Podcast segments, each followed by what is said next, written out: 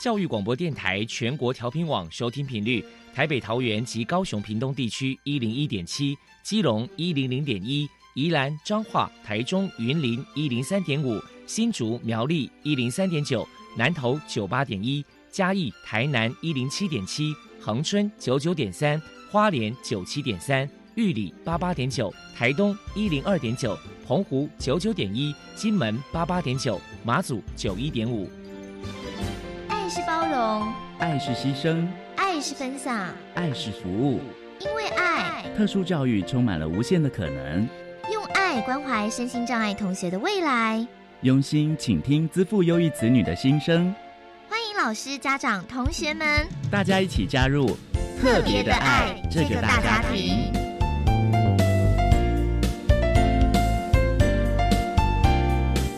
本节目由教育部学生事务及特殊教育司指导，国立教育广播电台监制。欢迎收听。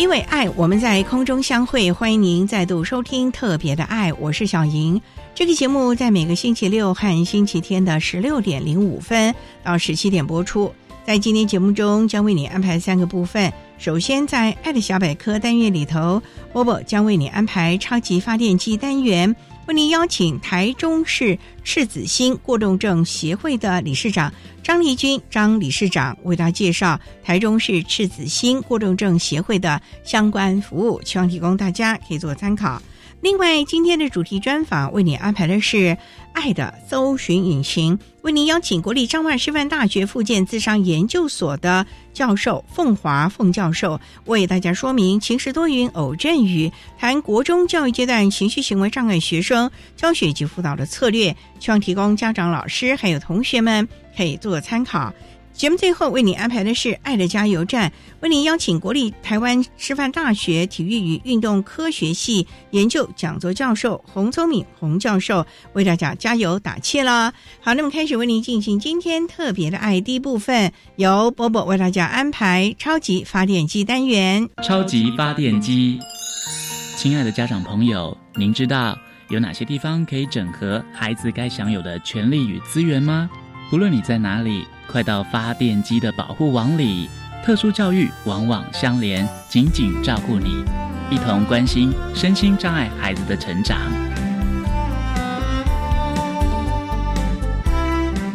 Hello，大家好，我是 Bobo。今天的超级发电机，我们特别邀请到台中市次子星过动症协会的理事长张丽君女士，来跟大家介绍一下协会的相关服务。首先，我们先请张理事长来介绍一下台中市次子心过动症协会成立的背景跟目的是什么呢？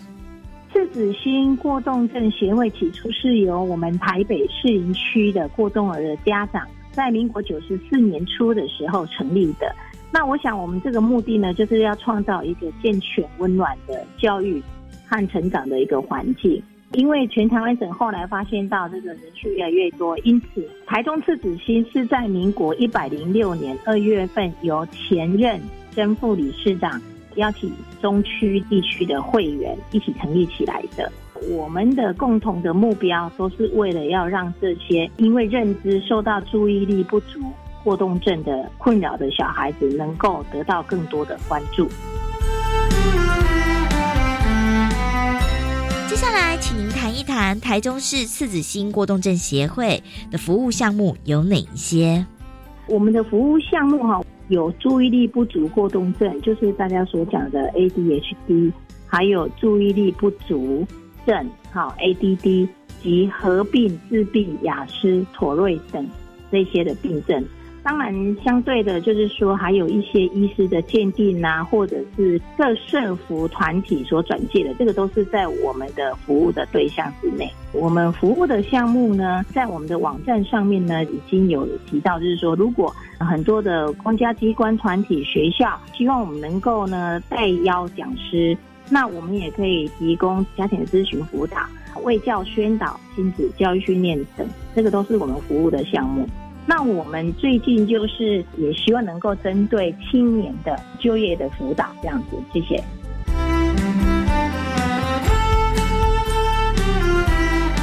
再来，我们请张理事长来分享一下台中市次子心过动症协会在过去曾经举办过哪一些活动呢？我们协会每年哈大概都会举办市长的亲子讲座，然后跟儿童营。那今年度会比较不一样。今年度呢，因为以往大家都是这样的方式，今年度我们改变不同的方式，是会到学校去做校园的宣导。亲子讲座在今年度有四场，相信这个各位有相关，不管是你自己小朋友或亲戚，那或者想了解过动症的人都可以一起来参与。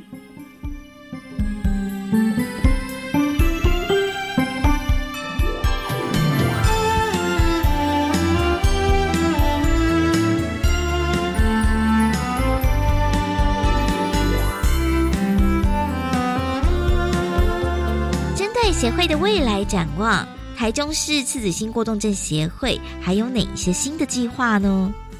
因为我们协会终究才刚成立，今年是第三届，我是刚第三届上任的。我希望说未来能够教育训练的场地能够固定，不然我们现在上课很辛苦啊，四处去借场地。第二个呢，我是希望能够成立志工队，好，希望有更多发心发想的人可以一起进来来参与。第三呢，就是我刚刚有提到，希望能够针对青年人，然后能够提供所谓的青年就业的这样的一个辅导。第四个最重要的，就是因为我现在是第三届，那我们到目前都没有所谓的社工。我希望说，在未来能够呢，呃，有多元人力，哈，能够有两位的社工，啊，一起进来服务这样子。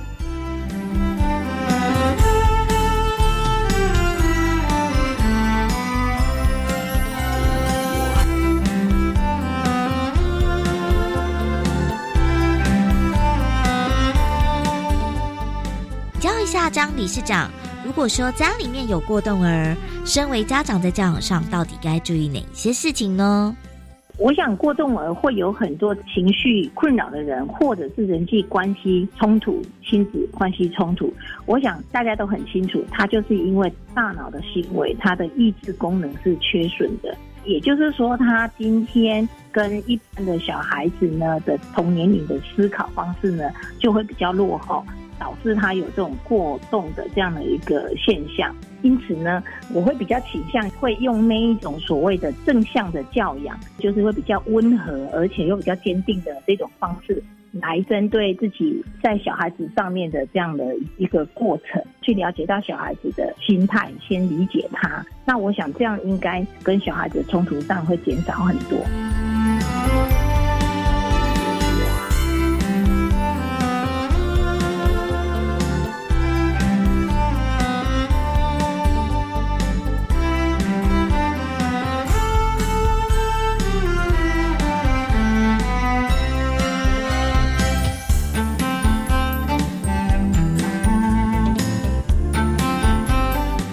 张理事长，您这边还有什么样的话想要传达的呢？孩子的事就是我们的大事。家里有 ADHD 的小孩，家长呢可以多多的参加我们协会的讲座。相对的，在学校也都会协助家长，让我们的孩子就会有更好的未来，可以暂定更璀璨的人生。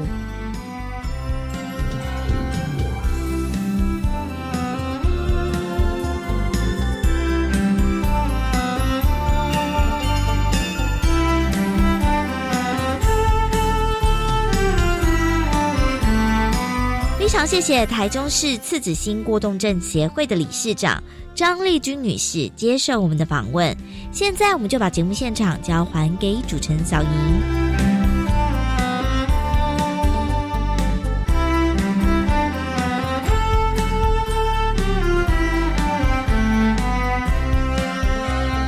谢谢台中市赤子心过动症协会的张丽君理事长以及 Bobo 为大家介绍了台中市赤子心过动症协会的相关服务，希望提供家长老师可以做参考。您现在所收听的节目是国立教育广播电台特别的爱，这个节目在每个星期六和星期天的十六点零五分到十七点播出。接下来为您进行今天的主题专访，今天的主题专访为您安排的是。爱的搜寻引擎为您邀请国立彰化师范大学附件资商研究所的教授凤华凤教授为大家说明晴时多云偶阵雨谈国中教育阶段情绪行为障碍学生教学及辅导的策略，希望提供家长、老师还有同学们可以做个参考喽。好，那么开始为您进行今天特别的爱的主题专访，爱的搜寻引擎。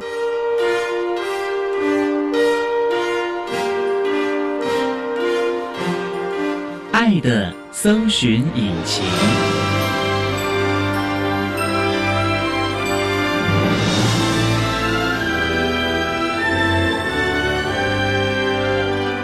天为大家邀请国立彰化师范大学附建资商研究所的教授凤华凤教授，教授您好，大家好。今天啊，特别邀请教授为大家说明“情时多云偶阵雨”，谈国中教育阶段情绪行为障碍学生辅导以及教学的策略。那首先，我们刚才介绍教授，您是国立彰化师范大学附建资商研究所，可是我们也知道，好像还有一个资商附件，这两个有什么差别呢？好，附件智商研究所，它主要的教学目标跟培养的专业人员，主要就是要训练服务身心障碍者的身心灵，还有生涯跟职业辅导的专业人才。当然，当中也有特别针对情绪行为障碍者提供具科学实证的行为辅导的专业培训。那所以我们在服务的主轴上，就是强调服务。整个的身心灵，还有正向行为的支持跟介入。那另外，我们会发觉，为什么我们这个所特别着重于情绪行为障碍者专业服务能力的养成，是因为我们发觉身障的朋友在进入职场的过程当中，目前最具挑战的议题，就是要服务有情绪或行为障碍的生长者。通常这样生长者，他们在工作职场能够维持的可能性比较有一些挑战性，所以如果能够在学校期间早期发现，提供早期必要的帮助跟辅导，对后续他整个的生涯发展跟人际技术都会有很好的帮助。那学生将来的出路呢？可以往哪一些的领域发展呢？我们其实还蛮多元，有很多毕业生可以到职业重建系统担任职管员啊，职业评量的辅导员啊，救护院职灾的设计人员，另外也可以从事一些行为辅导的人员。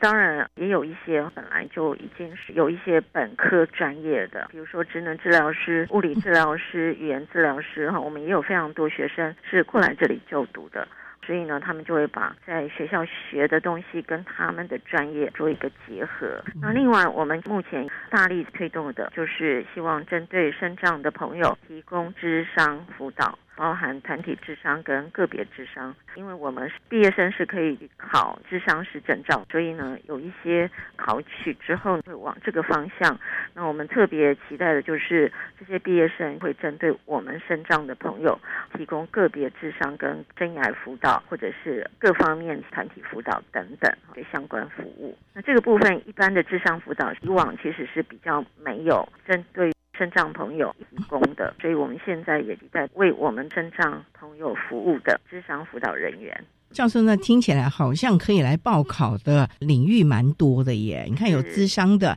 可能过去他也是物理治疗职能科系的喽。是是，我们的学生非常多元，年龄层也相差很大。也有一些家长，他们对于这个部分有兴趣，他们会先做水班复读，之后越来越有自信了，所以后来也来报考。所以其实也有年纪稍长的一些家长过来就读，我们都是非常欢迎的。在多元性的学习氛围当中，我觉得彼此的交流跟分享都可以激荡出更多对学理上的一些深入思考的方向。我觉得这个应该是学理和实物可以互相结合的，因为班上同学这么的多元，大家也互相的成长。是，我觉得这个环境还蛮不错的。是，我也觉得。嗯，那我们稍待啊，再请国立彰化师范大学附建资商研究所的凤华教授，再为大家说明国中教育阶段情绪行为障碍学生辅导及教学的策略。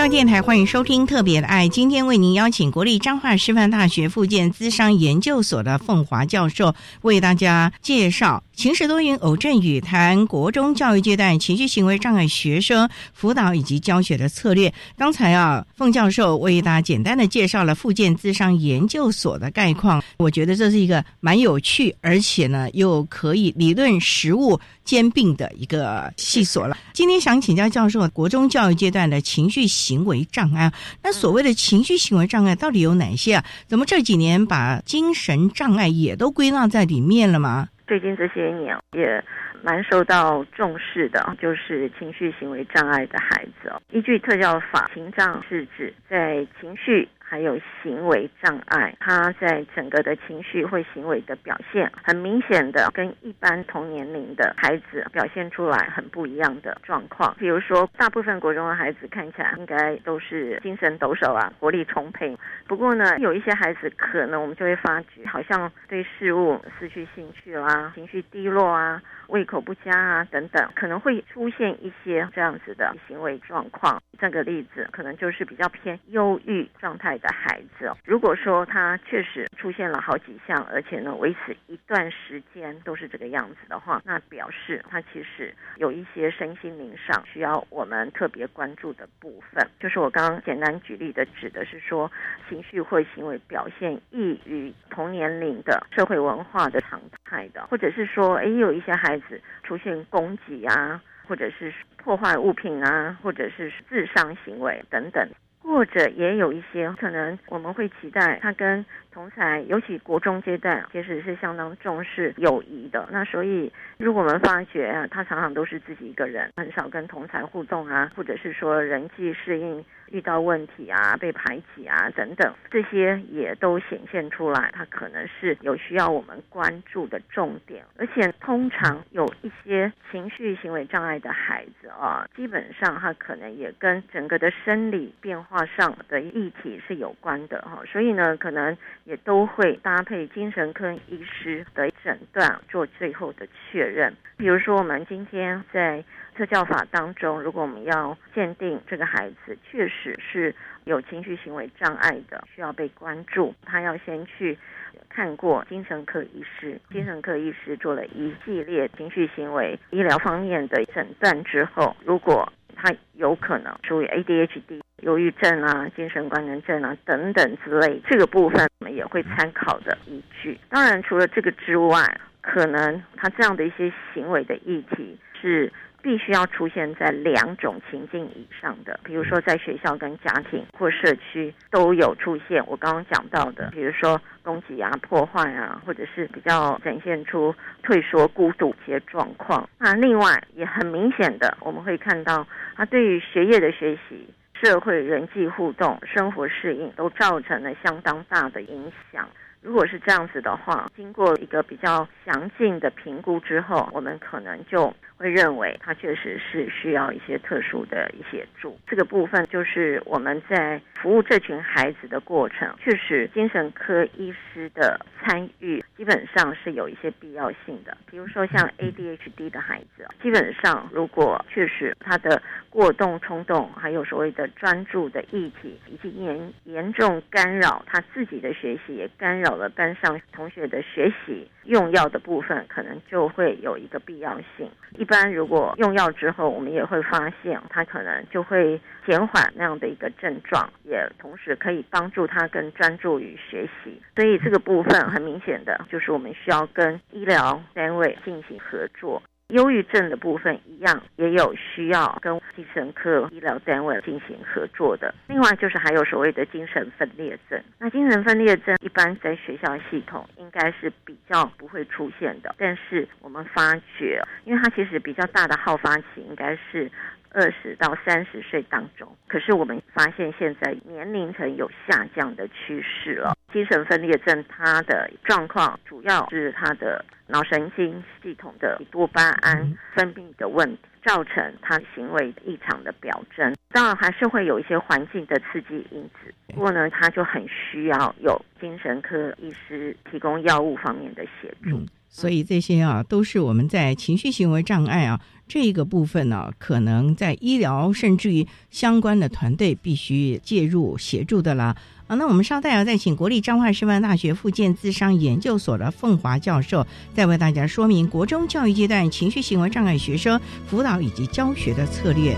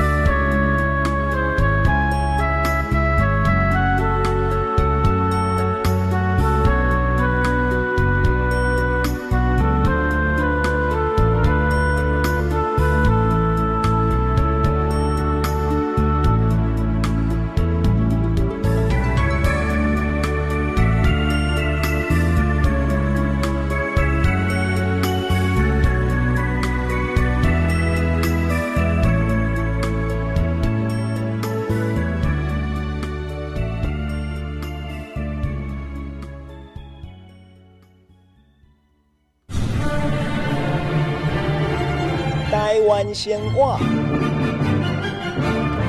星期一到星期五下午四点钟，欢迎各位用台语来过生活，用台语谈天说地，讲天说地。只要是跟咱生活有关系，无所不谈。不过主持人足差，会让你上班未爱困，困到会睡精神哦。欢迎收听台湾鲜话。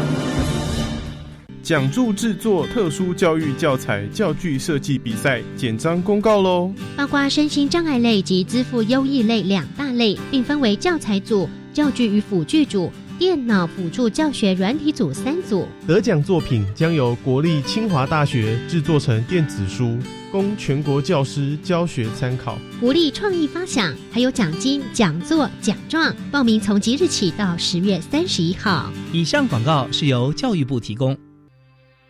行政院长孙昌表示，为使长辈有症状时能尽速筛检，从九月一日起，六十五岁以上民众可领取五 G 免费快筛。第三轮零到六岁幼儿也可以免费领取五 G 快筛，民众可持健保卡到实名制销售药局及卫生所领取。此外，明年度中央政府总预算持续严守财政纪律，在少子女化对策、长照、住宅、教育等经费都是史上最高预算，展现政府从小过到老的决心，也减轻家庭负担。以上内容，行政提供。管那么的水，罗嘎西木啊！大家好，我们是 OK 合唱团。您现在收听的是教育电台。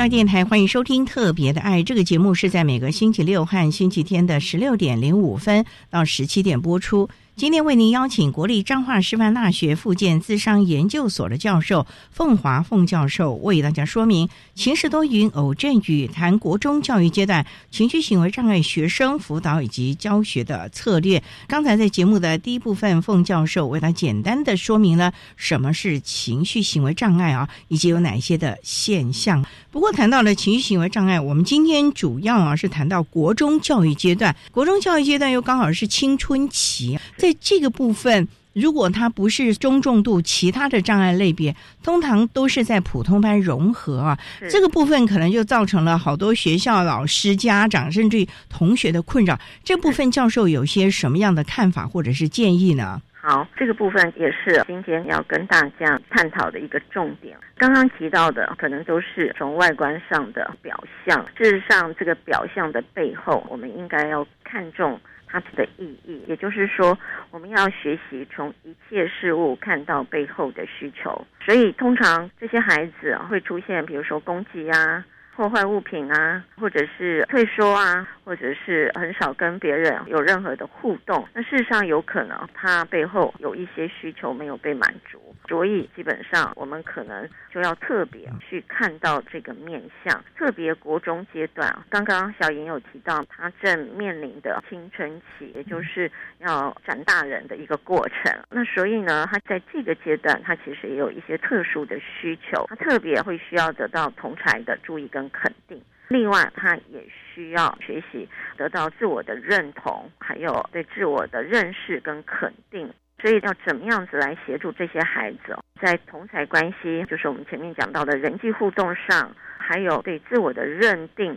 跟肯定，在各种学习活动上能够有一些成就感。这个部分应该是我们在整个学习环境的过程当中要帮他们营造的。我们从马斯洛的需求论来看，人的一生会有一些所谓的基本需求，包含生理啊、安全感啊、归属感等等这样的需求。另外一个就是成长的需求，包含被尊重啊，到最后的自我实现。那这个部分也都可以协助我们来理解情绪行为障碍背后的原因。很可能他在安全感、归属感、被尊重，还有后续因为。每个人都希望能够有一些自我实现的可能，所以这个部分在国中阶段算是一个非常重要的关键期。那当然，一方面孩子又面临青春期，就是生理上急剧的变化，所以他可能常常会对自己有更多想要知道的、探索的课题。另外一方面，自主性的部分也会越来越强烈，所以这个部分都是我们需要了解，在这个阶段发展的孩子，他与儿童阶段，就是小学阶段的孩子，确实是不太一样。而且呢，因为他在整个生理发展一个特殊需求。还有心理上的特殊需求，确实是需要我们更多的关注跟协助。所以这个部分，我们可以从几个面向来跟大家做一些讨论。因为基本上要处理这个阶段的孩子，我觉得教师可能要先做一些心理的准备，或者是要有一些准备的前提。首先，第一个就是老师要能够重新看待学生情绪。行为问题的表象，而且呢，不要解读他有这样的一个情绪行为问题，比如说对老师可能有一些不顺从的行为，或者是一些反抗的行为，不要把它解读是跟老师对立或对抗，而是他内在是有他个人的需求在的。所以，我们老师要从这样的一个挑战的议题，看到可能的契机。所以，首先我们要看到的是，他有可能是以往他用一些方式可以达到他跟环境沟通的方式，比如说他可能在教室踢别人的椅子啊，或者是尖叫一下，哎，老师就会特别关注他，同学也会特别关注他。平常他都得不到同学的关注，可是他做了这样的行为之后，大家的眼光都看到他了。其实某种程度，他是得到大家的注意，所以他是从跟环境互动的过程当中学到了，原来我可以透过这个方式获取一些他内在的需求。这个当然可能他自己不是那么清楚，但是呢，他就会变成是一种习惯来跟环境互动。那所以，我想这个部分可能也是作为普通班的老师要稍微调整。我们看学生情绪行为问题的一个方向，不要只看到表象，而要看到原来他以往都是用这个方式来跟环境沟通，他是透过这个方式要取得我的注意，所以表示我平常可能注意他注意的比较少，所以未来应该要特别多给他一些注意，尤其是当他有好的表现的时候。这样的话呢，也可以同时回应到我们刚刚讲到的马斯洛的需求论，他获得了一些基本的关注的需求，包含受到注意，也同时感受到归属感，还有满足社会需求的面向。这个部分可能也是我们在面对这些比较特殊孩子的状况，要先建立的第一个心理上的准备。这个部分呢也是非常重要的，老师可能在专业职能上要去多多的了解，甚至于跟特教老师啊相关的专业人士请教了。那我们稍待啊，再请国立彰化师范大学附件资商研究所的教授凤华凤教授，在为大家说明国中教育阶段情绪行为障碍学生辅导以及教学的策略。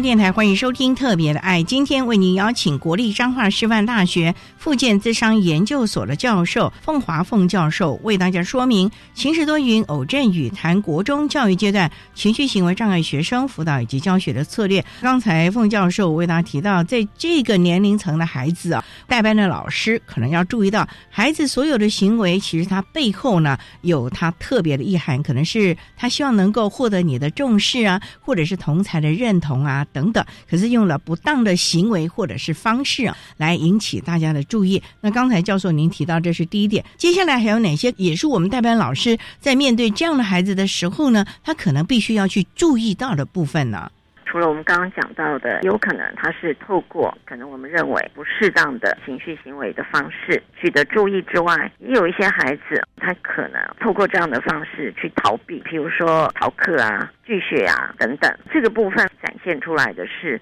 他可能是很需要。受到一些关注，有可能他长期在学习的过程是受挫的，或者是他在人际关系上是受挫的，所以呢，他透过逃避的方式去避免面对一些困境。所以我们看到情绪行为问题的表象之外，更重要的是要了解背后可能的需求跟孩子可能面临的困境是什么。基本上这些。行为都是个体跟环境互动下学习的产物。其实行为本身，如果我们长期去观察，它应该是可以展现一个规律性的。既然它是学习来的，当然我们也可以透过环境的调整，或者是行为教导，让它有一个改变。教育工作就是生命。影响生命的一个过程，这个是我们目前正在大力推动，尤其是国教署最近委托我们张师大做了一个全国性的培训，正在培训情绪行为问题的专业支援教师。这个部分会再跟大家说明。那我们再回到教师的部分，就是要让我们的老师透过一些系统化的帮助，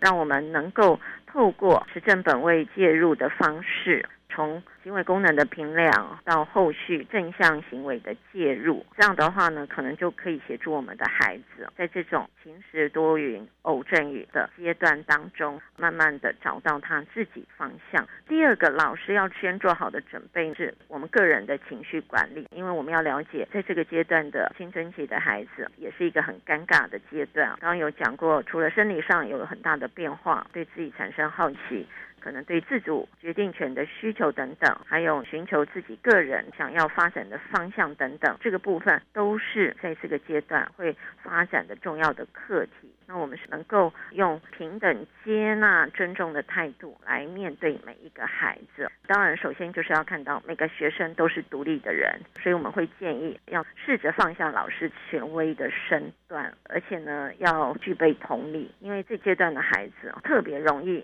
不安、受错，可能也会因为社会的期待而有一些压抑或者是一些负面情绪的产出。同理就是一个。接纳的表现，同理其实就是帮孩子命名他当下的心情。当我们心情被别人了解之后，我们真的就有被接纳的感觉。所以呢，我们要营造一个接纳的环境。老师同理的能力，我想这个也是相当重要的。我们能够去帮他命名他内在的情绪，也同时在帮他认识自己。所以呢，可以透过这样的一个过程，开启他对自己的认识跟觉察。特别情绪管理在人的一生过程当中都是相当重要的。所以老师用一个很平稳的处理情绪的方式，它其实也是一种示范的作用，也让。孩子知道，其实我是可以看我自己的心情，我可以接纳他，然后接纳了解之后，我再来处理他。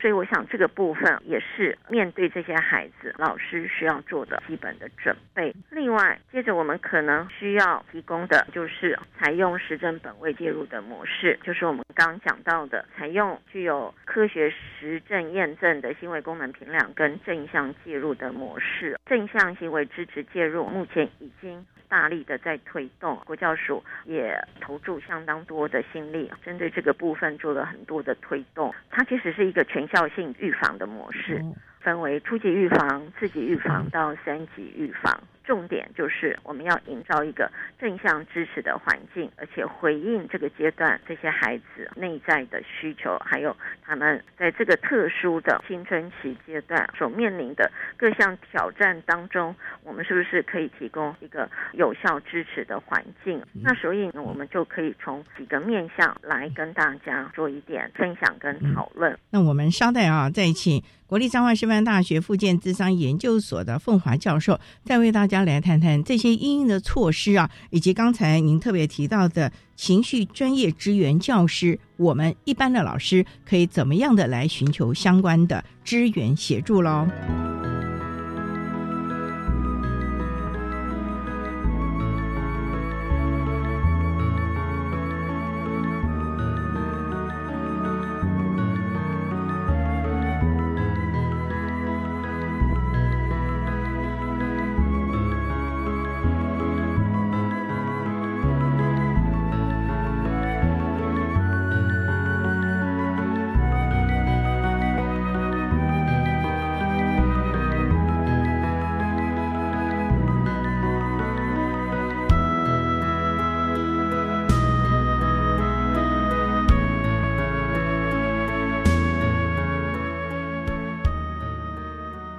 电台欢迎收听《特别的爱》，今天为你邀请国立彰化师范大学附件智商研究所的凤华教授为大家说明情时多云偶阵雨，谈国中教育阶段情绪行为障碍学生辅导以及教学的策略。刚才教授为大家提到了在青春期时间啊，我们一般的老师啊应该怎么样的来进行代班的计票。你也提到了近年来我们教育行政体系也非常的注重，那那么为大家来说明我们应该怎么样来进行相关的协助。的方案呢？好，我们现在推动的主轴就是正向行为支持介入，它其实就是一个全校性的预防模式，分为初级预防、四级预防到三级预防。主要的重点就是要营造一个正向支持的环境。那首先先跟大家提到的就是初级预防，初级预防基本上是从班级。或者是整个全校性着眼的班级经营当中有几个重点。首先，第一个就是要营造一个接纳的环境，老师要经常的赞美正向的行为，表扬好行为啊，或者是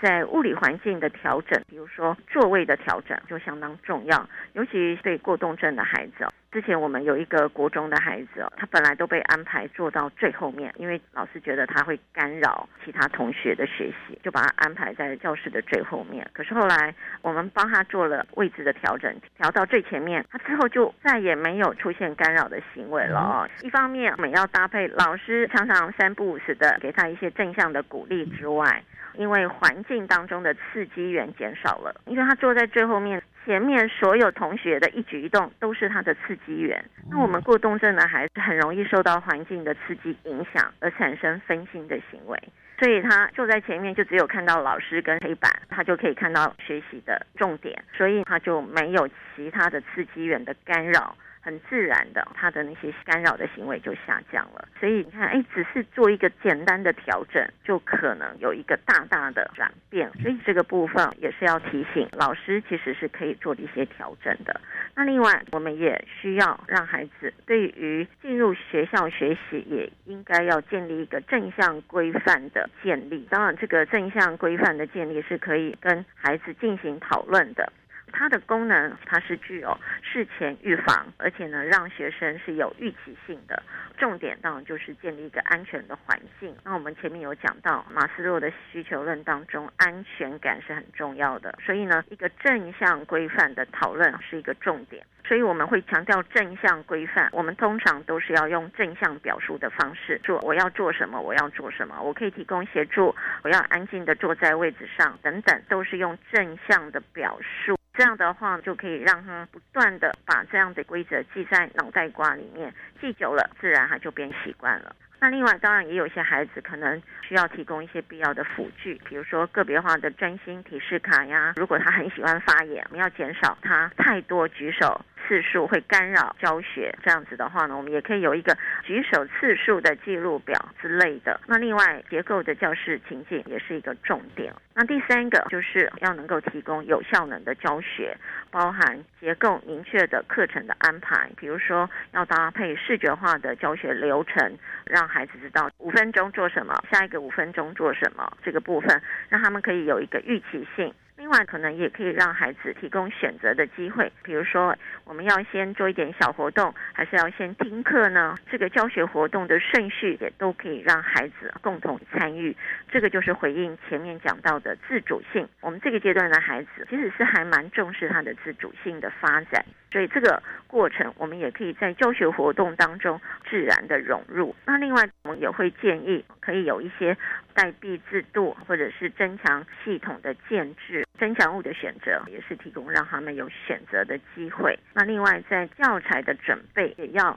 因应孩子需要做一些额外教材的准备，比如说理化课可能都会分组来完成一些实验，可能有一些组别或有几个孩子他特别快就完成了，那他可能就无所事事，他可能就会去干扰其他的组别。如果说老师提供一些额外的实验器材，让他可以去做，那他就可以有效的减少刚刚讲到的干扰的行为，或者是说我们的课程内容尽量的丰富，而且呢静态动态的。活动要能够穿插，即使像我们现在在大学教书，我们可能讲个五到十分钟，就要做一个简单的小活动，比如说让他们有举牌、反应卡，或者是写小白板，做一点简单的师生互动的活动。而且我们发觉哈，用这样的一个方式，也可以让每个学生都有反应的机会。那另外还有就是可以善用小组合作学习的方式，这个部分呢重要的就是要一直分组，就是成绩好的跟成绩差的，希望他能够搭配在一起，这个过程就可以成绩好的带着成绩比较弱的孩子参与学习当中，可能也要有一些角色任务的练习，所以呢，在这个过程里面，同时有学习活动，也有人际互动跟合作经验的学习。那另外，社会技巧的教学也是非常重要的。老师就是一个最好的示范者。比如说，早上同学进教室，就可以在教室的门口跟孩子打招呼。打招呼的行为就直接示范给孩子看了，所以我不用直接去训练他，我就直接示范给他。这个其实是最好的教学方式，而且呢，在打招呼的教学过程当中，他也同时建立了一天很好的心情。因为当我们微笑欢迎学生进入教室的同时，也让孩子的心情能够展现出愉快的情绪。不过同时，老师也可以透过学生的反应观察每一个孩子。的状况是不是有哪几个孩子特别需要关注？因为打招呼的时候，他眼睛没有看我们啊，经常是会看的，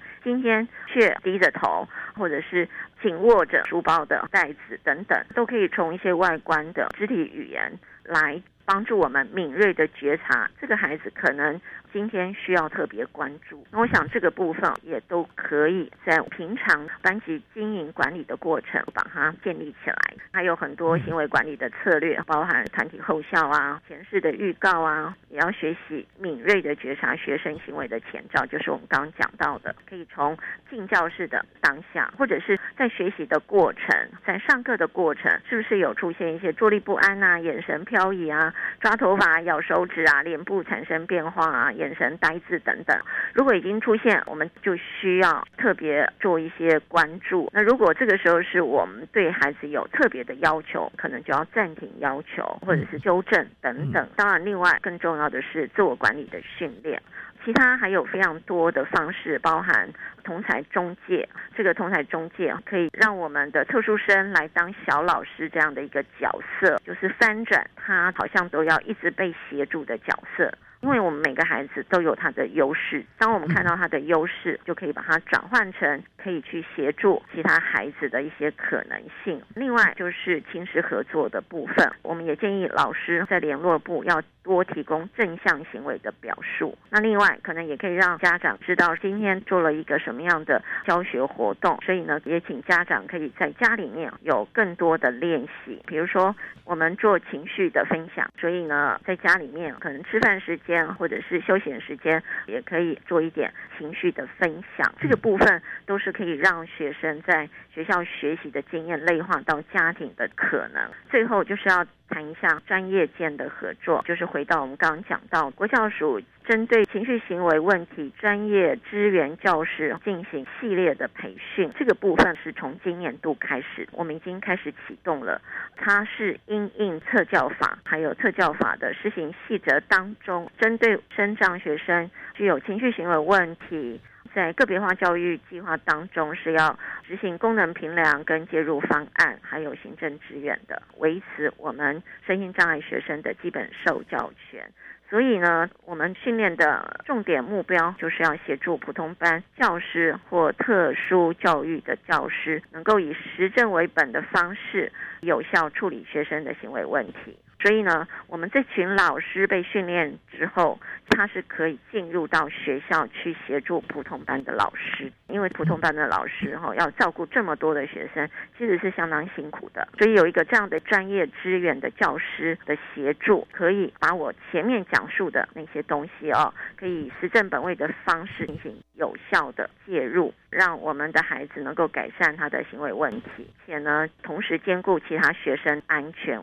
无惧的学习，孕育自信教育的环境。所以，情资教师，我们的期待，他就是要展现全方位的专业能力、全人关怀，提升整体系统的生活品质。更重要的是，协助个体寻获生命的道路。这个部分啊，其实我们是分为初中高三个阶段来培训的。目前，他们先有一个学习的活动，接下来会有一个实作的活动。初阶。进阶、高阶都有学习活动的安排。我们希望这样的一个情资的老师是能够展现全方位专业的能力。除了协助普通班的老师在初级预防的部分做好更有效的班级经营的管理之外呢，如果这个孩子在这样的环境下还是持续出现干扰行为，或者是一些严重的情绪行为的议题。就会启动二级预防的措施，所以这些都是非常重要的啊。好，那今天限于时间啊，我们就先请国立彰化师范大学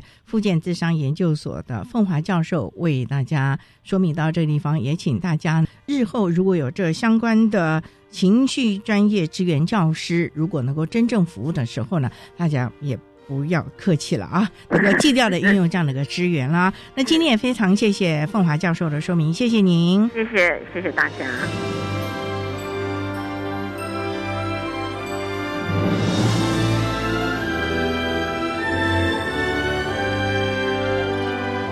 谢谢国立彰化师范大学附建资商研究所的凤华教授为大家说明了国中教育阶段情绪行为障碍学生教学及辅导的策略，希望提供家长老师可以做参考了。您现在所收听的节目是国立教育广播电台特别的爱节目，最后为您安排的是爱的加油站，为您邀请国立台湾师范大学体育与运动科学系研究讲座教授洪聪敏洪教授为大家加油打气喽。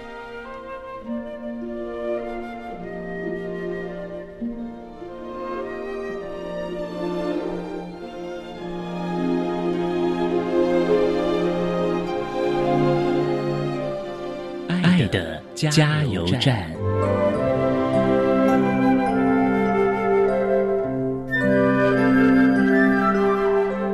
各位听众，大家好，我是国立台湾师范大学体育运动科学系研究讲座教授洪聪明。针对 ADT 学生专注力的提升，我有几点心得跟大家分享跟建议。第一个，ADT 的小朋友他的执行功能比起一般小朋友是比较弱的，但是执行功能是可以锻炼的。运动透过改变我们大脑的血流。神经生化以及大脑的结构能够改善我们的执行功能。那要做什么运动比较有效呢？根据过去的研究，我有几点建议：一个是做一些可以促进心肺功能的运动，比如说跑步啦、跳绳啦、游泳啊、骑脚踏车；再就是可以做一些呢能够提升动作技能的运动，比如说呢一些球类运动，像乒乓球、羽毛球。当然，去做一些体操活动也都很有帮助哈。所以，透过运动的手段，让 AD 小朋友呢在要去读书、要去做功课之前呢，先让他做这些运动，让他呢心能够定下来。他在做功课学习的时候呢，效率会更高。当然，他学起来就会更有成就感跟乐趣。让他能够把运动跟练书结合在一起，形成一个乳腺这是一个非常有效的一个一个方式，跟大家分享。谢谢大家。